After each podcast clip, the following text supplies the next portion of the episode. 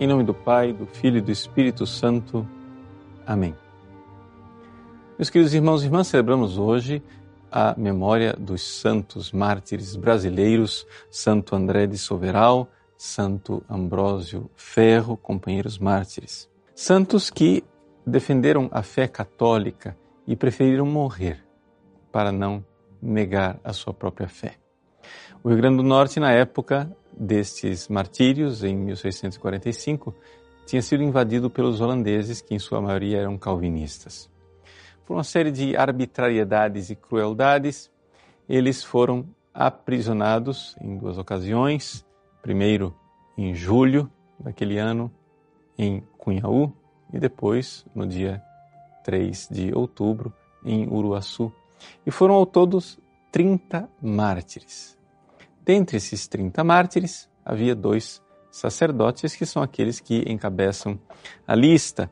Né? O André de Soveral, que tinha sido jesuíta e passou para o clero diocesano, e o Ambrósio Ferro, que tudo indica que era português, não nascido no Brasil.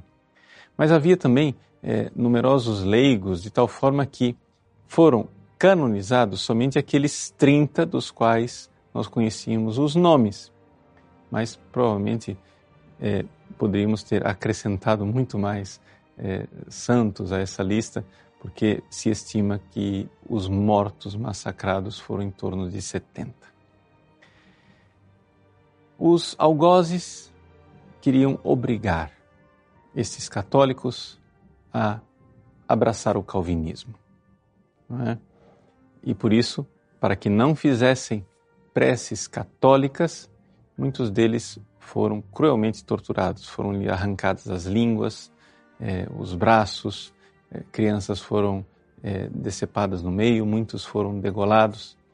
E todo esse sangue foi derramado exatamente porque havia uma certeza no coração desses santos católicos brasileiros, que é o fato de que é somente na Santa Igreja Católica e na verdadeira fé que nós temos os meios para a nossa salvação. Vejam, eu sei que nós estamos num tempo é, de muito relativismo religioso.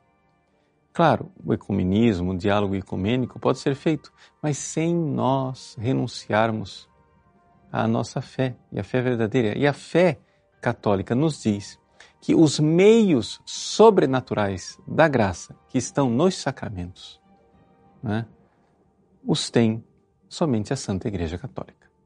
Infelizmente, miseravelmente, lamentavelmente, os protestantes jogaram fora todo o sistema sacramental da igreja. Quando Lutero e Calvino quiseram fazer a sua reforma da igreja, na verdade o que eles estavam fazendo era uma rebelião contra o poder dos sacerdotes. Então nós podemos definir o protestantismo como uma religião cristã sem sacerdócio ordenado. E nós católicos cremos. E cremos verdadeiramente que é através dos sacerdotes e dos sacramentos que são por eles administrados que nós temos os meios da nossa salvação. Jogar isso fora é como um náufrago em pleno é, alto mar jogar fora o bote salva-vidas. Nós somos salvos e somos salvos verdadeiramente pelos meios divinos e sobrenaturais que nosso Senhor Jesus Cristo deixou na sua única e santa Igreja Católica. Rezemos, rezemos a Deus para que, pela intercessão desses santos mártires brasileiros, nós sejamos verdadeiramente homens e mulheres de fé, dispostos a derramar o nosso sangue para viver e morrer na Santa Igreja Católica. Deus abençoe você. Em nome do Pai, e do Filho e do Espírito Santo. Amém.